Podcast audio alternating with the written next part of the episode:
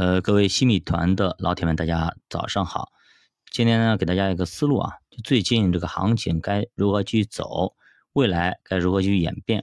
那么还是咱们以前的思路啊，就是最后肯定有那么一下子的，叫稀里哗啦的一下子啊。这个过山车都坐过啊，最后在到达终点之前，肯定要给你折腾一下子。所以说，大家等着，应该快到了，哎，就会稀里哗啦一下子，就泥沙俱下的行情。大家不要吓到了，该怎么做该怎么做就怎么做，没必要的。那么分析一下宏观行情，现在不是行情不好，大家都知道对不对？现在很多企业其实仓库里是堆了很多的货的，那现在又不能停工，如果停工，那个企业干嘛呀？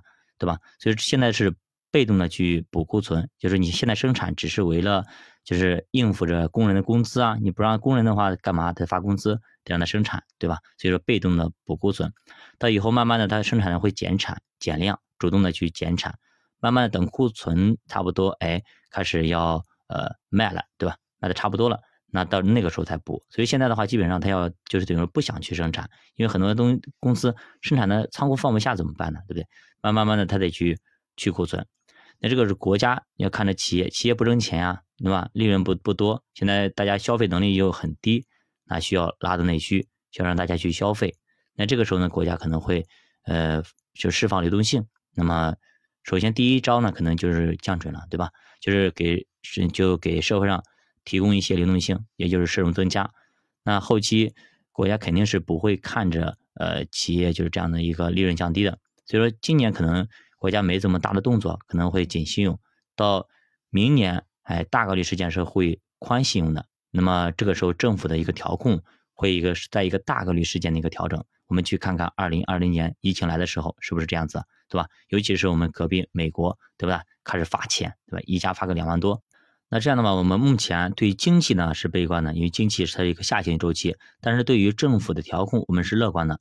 那么这一正一负，看见哪边的话更大？那么我相信肯定是政府层面释放流动性来的更为直接一点。那么。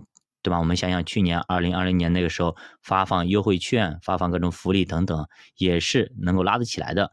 相信明年应该会有这样的一个行情。而且呢，我们去分析一下前几次大的行情，比如说二零一七、二零零七年、二零一五年的吧，很多时候呢，那些经济都是不是特别好的情况下，来了几波大的牛市。像美国也是，很多时候牛市来临的时候，并不是在一个经济非常景气的周期，反而是一个经济非常不好的时候。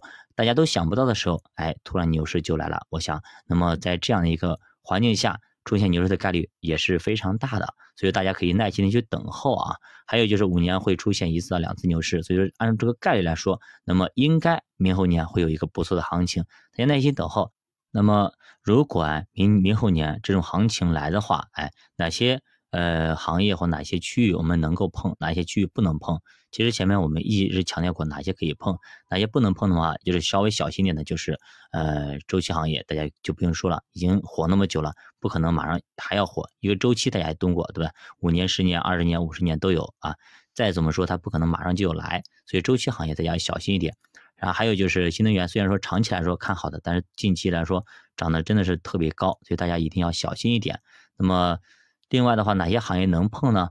可能大家对于这种避险情节的增加，包括我们在读积极性资产配置也给大家说过那个周期的一个轮动。那么这个时候呢，我们可能更多机构啊都会选择比较保守的一个行业，比如说这种大盘价值型，对不对？比如说银行啦、保险啦，可能大家都是属于避险的行业。保险可能那个银行肯定是要走的，对吧？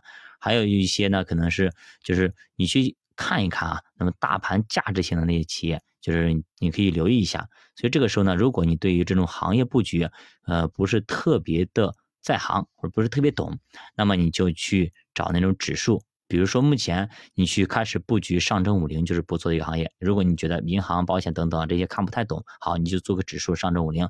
再一个就是沪深三百价值，哎，啥也是不错的一个东西，大家可以去看看，他帮你挑好了沪深三百里边那有一个价大盘价值型，我不大盘价值什么叫大盘价值啊？我不会懂，好，你就在大盘里边去找价值，就是沪深三百价值，沪深三百不就是大盘嘛？在里边再找一下价值，这就可以了。那有人说，哎，中证五百是不是成长？是不是要去掉？其实中证五百它不是说成长，它中证五百呢是中小型企业。懂吗？它是规模的中小型，它可不是说成长非成长的问题分配的，所以说中轴买是没啥大的问题的，对吧？它只是规模小一点，但是呢，它里边有很多都是一些价值型的企业，大家可以去看一看啊。那再说回目前比较热的一个两个话题啊，一个呢就是可转债怎么办？可转债已经涨了很多了，对吧？大家都在跌，它在涨，那这到底怎么办呢？我前一段时间是止盈了一部分，哎，还有一部分在里边，那大家可以看看，适当的进行止盈，我觉得挺好的，留住你的守住你的收益嘛，啊。虽然说你说我止完之后它还继续涨，哎，不可能哪个人会赚到全部收益的，我是这样说的，我这样认为的啊。比如说那个呃去年的时候，有些人不是听我的节目止盈了白酒，对吧？后来就就是可能他止盈完之后还在涨，可能他会说，哎，这个主播怎么对吧？怎么让我错过了大的行情了？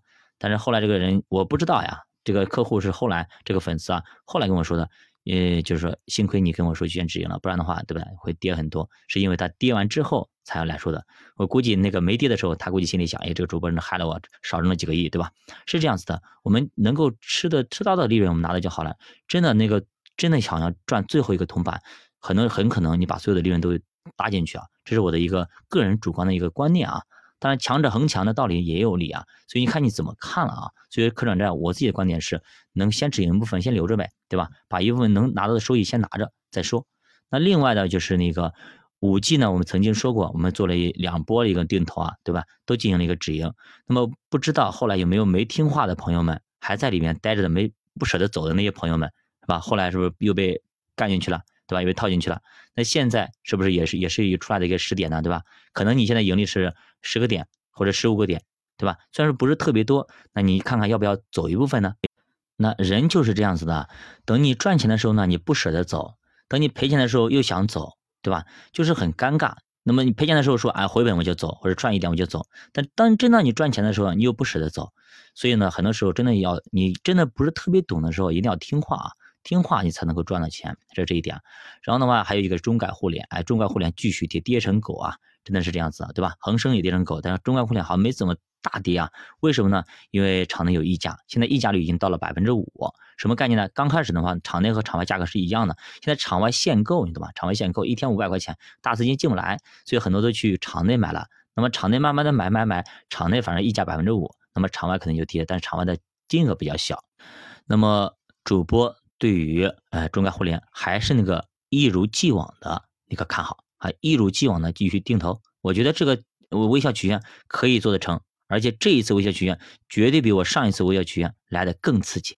那么因为第一次说实话那个微笑曲线那个时候我做的时候自己不是特别懂，资金量也小。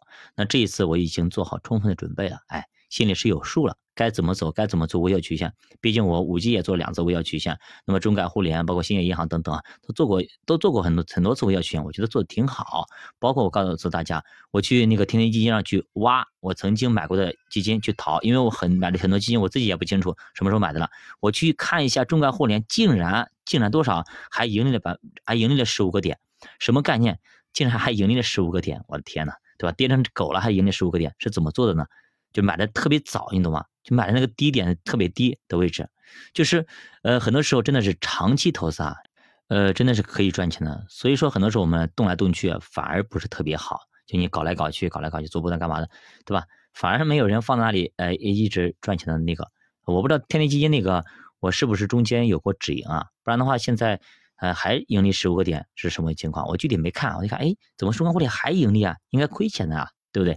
那么很多时候呢，就是真的，我放了很久的股票，就是或者基金啊，哎，过了很多年之后发现，哎，竟然还赚钱的，这就是挺好的一个行情。如果真的大牛市，我发现了，肯定赚的更多啊。其实这样的一个跌成跌成狗的一个样子行情还能挣钱，你想想看，对吧？就是同样的一个人啊，买了同样的一只基金，但是时间点买进买进就不一样，那么他就赚钱的盈利点是不一样的。就比如说我自己做的一些组合，对吧？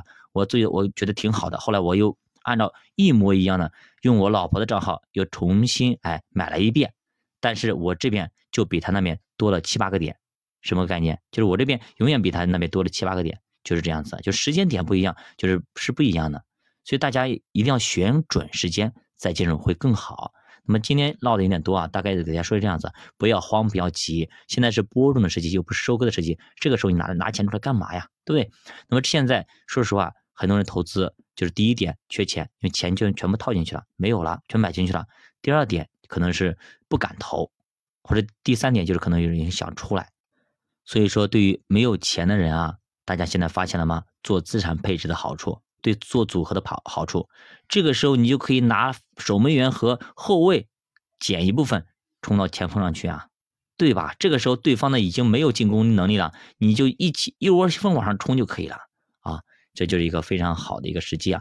所以我们做任何事情一定要给自己留点后路，留点备用资金，留点子弹。我们以前都跟大家说过，子弹不要打光了，留着点儿，后面有更好的行情，满地捡黄金的行情会出现的，大家等着啊，估计也不远了。估计就会来一场稀里哗啦、酣畅淋漓的行情。好的，今天到这里，我们下节再见。